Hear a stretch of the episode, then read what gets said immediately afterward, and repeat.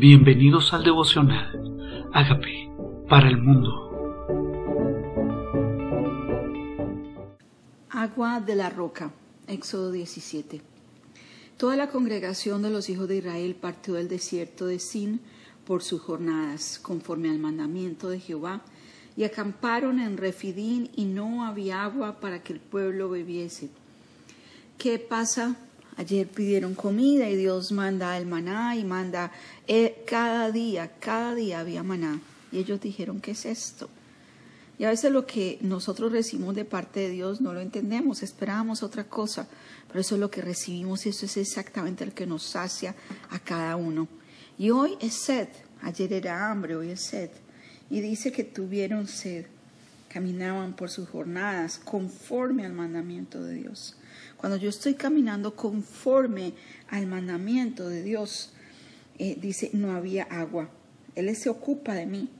Dice, y altercó el pueblo con Moisés y dijeron, danos agua para que bebamos. Y Moisés les dijo, ¿por qué altercáis conmigo? ¿Por qué tentáis a Jehová?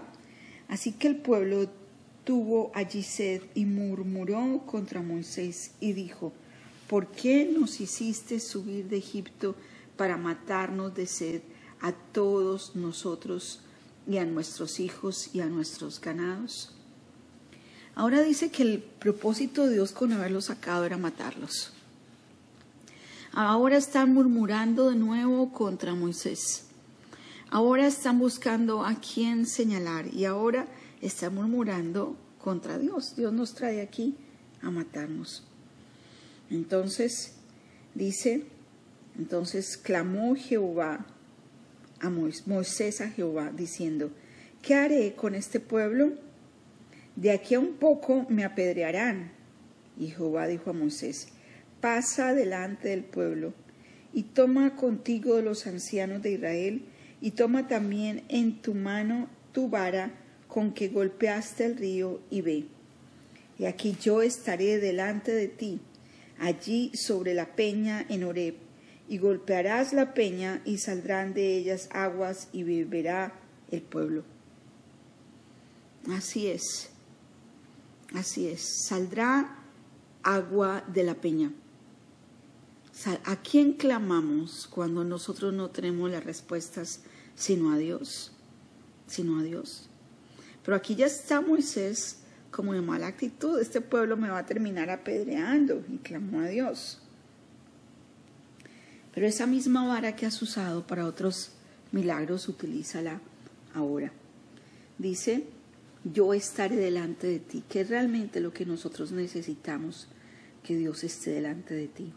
Y aquí yo estaré delante de ti sobre la peña en Oreb y golpeará la peña y saldrá de ella aguas y beberá el pueblo. Y Moisés lo hizo así en presencia de los ancianos de Israel y llamó el nombre de aquel lugar Masaj y Meriba. Esto es prueba. Por la rencilla de los hijos de Israel, porque tentaron a Jehová diciendo, ¿está pues Jehová entre nosotros o no? ¿Ha hecho usted esa pregunta? ¿Está Dios conmigo o no? Cuando tienes sed, cuando las circunstancias no parecen, tú dices, ¿está Dios conmigo o no? ¿Está Dios conmigo o no? ¿Está de mi parte o no está de mi parte? ¿Está Dios conmigo o no? Y eso es tentar a Dios. Es como decir, muéstrame que de verdad estás conmigo.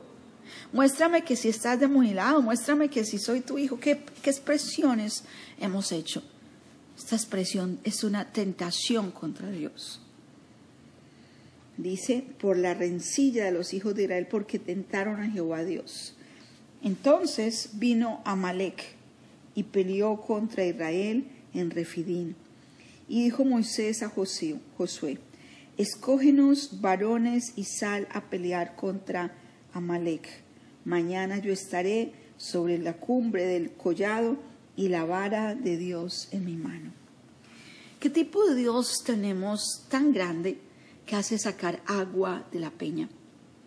Que de lo imposible de que salga agua no era una fuente, no era un pozo, no hizo llover, sacó agua de la peña.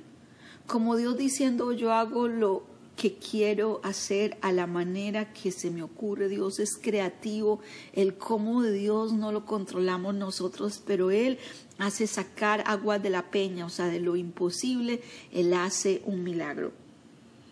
Ahora viene un enemigo y pelea contra Israel y dijo Moisés a Josué, escógenos varones y sal a pelear contra Amalek mañana y yo estaré sobre la cumbre del collado y la vara de Dios en mi mano.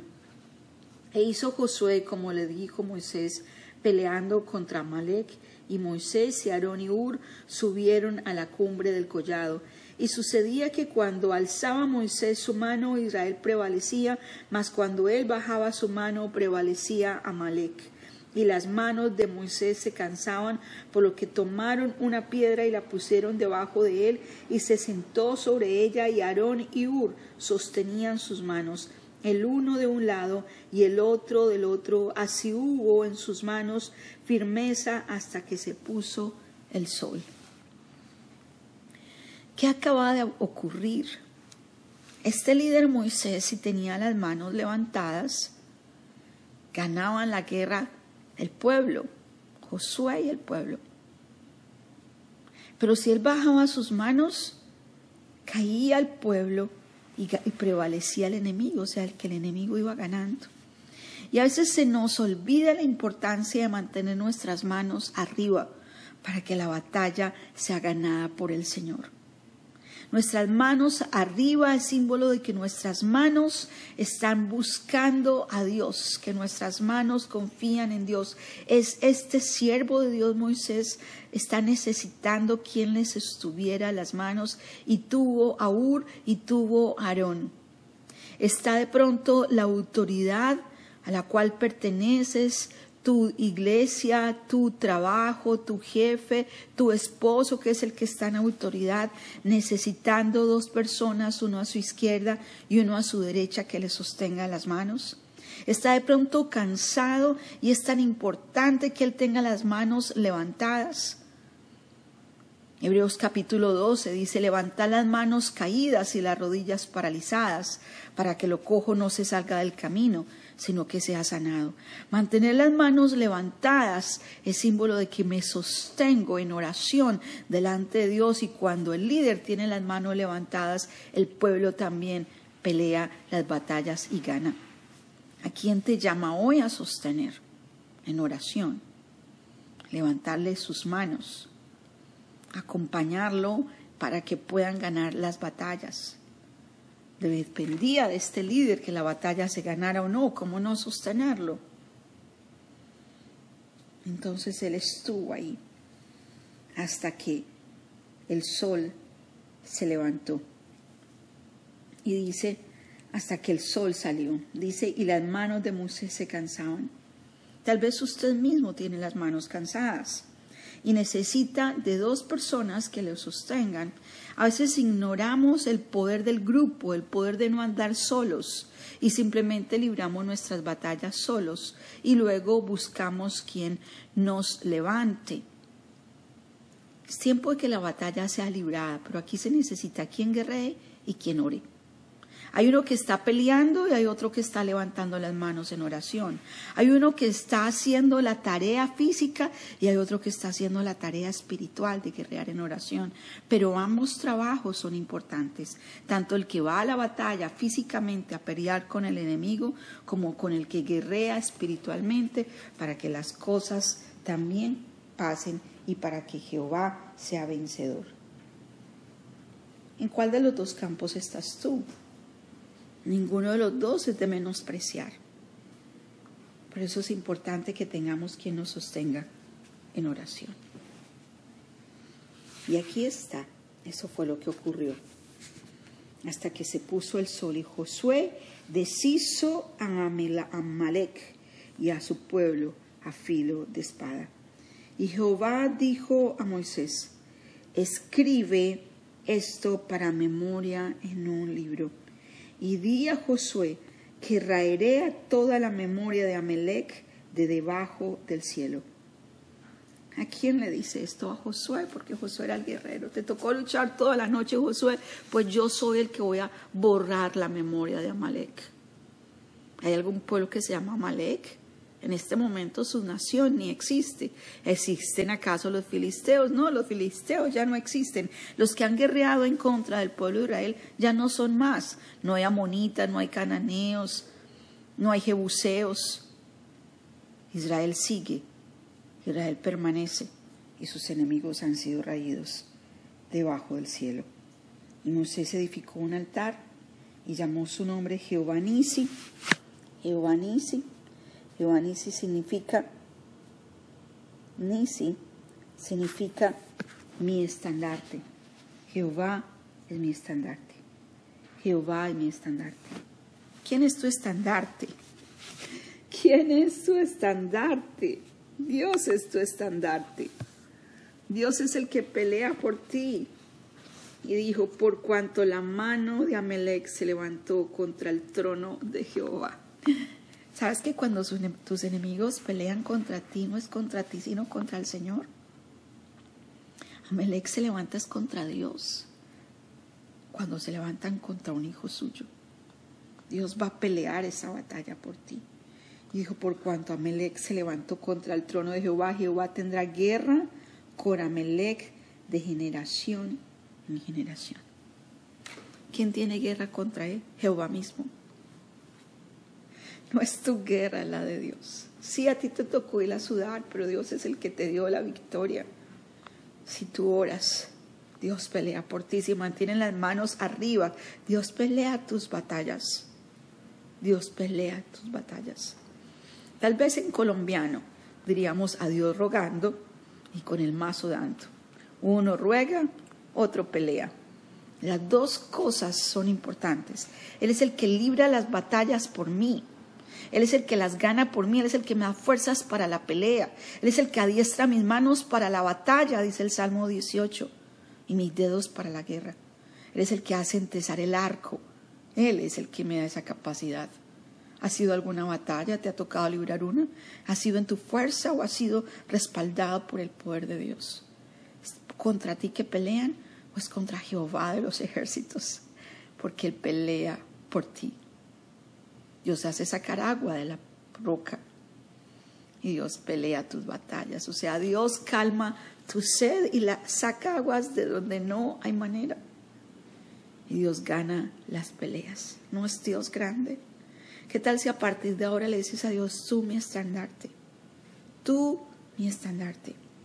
Tú mi estandarte. Tú peleas por mí. Tú lo haces posible.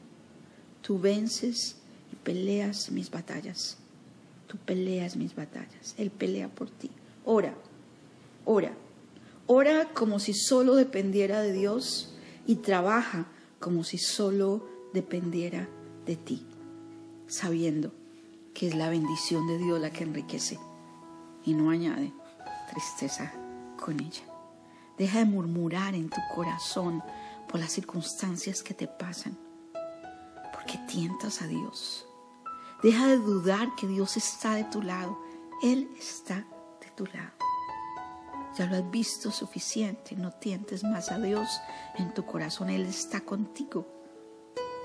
Cada día, durante 40 años, te sustentará con el maná del cielo. Cuando no había donde sembrar, te dio maná del cielo. Te dio carnes. Llovió como codornices para que comieras carne. No hay nada que te falte en cada área de tu vida cuando Dios está de tu lado. Dile, Señor, perdóname por dudar de que estás de mi lado. Perdóname por tentarte. Perdóname por escuchar mis propias voces, por poner la mirada en las personas, por juzgar a las personas pensando que ellos son los culpables cuando es mi vida delante de ti. Perdóname por no sostener los arones que has puesto en mi vida, los Moisés por murmurar de ellos en lugar de sostenerlos. Te entrego el control de mi vida. Te pido perdón. Te recibo como Señor y Salvador. te pido que hagas de mí la persona sana y libre que tú quieres que yo sea. Hoy te invito a que pelees por mí. Amén.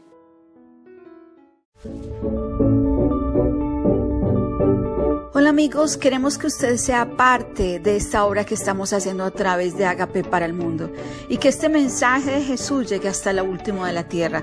Si quieres donar en nuestra página web puedes hacerlo en agapeparalmundo.org o también a través de Cele en agapeoficial.gmail.com. Dios bendiga tu generosidad.